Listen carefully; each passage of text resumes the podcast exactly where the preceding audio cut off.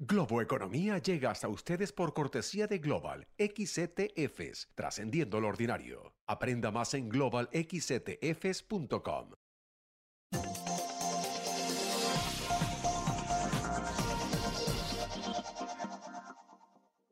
Hola, ¿qué tal? ¿Cómo están? Soy José Antonio Montenegro y esto es Globo Economía, hoy dedicando todo nuestro tiempo a un especial sobre la buena racha del café en las últimas décadas el momentum de su producción y consumo por todas partes del mundo.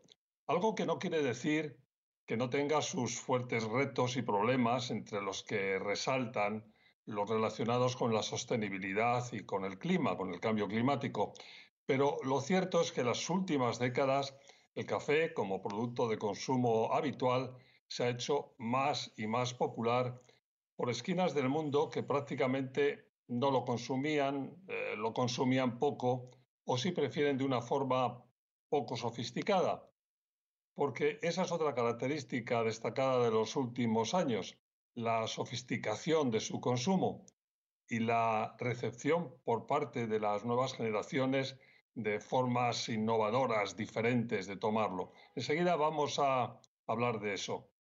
Muy importante también en la expansión de, sus, eh, de sus producciones en general, con la proliferación de nuevos países que antes eran más o menos productores marginales, pero que hoy tienen un peso eh, muy destacado, tanto en Asia como en África.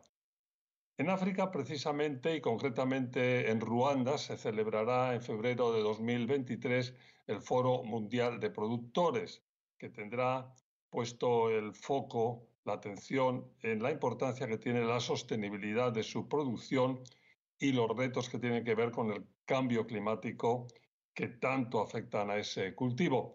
Pero pausa y entramos en materia con la ayuda de alguien que conoce absolutamente todo sobre el café.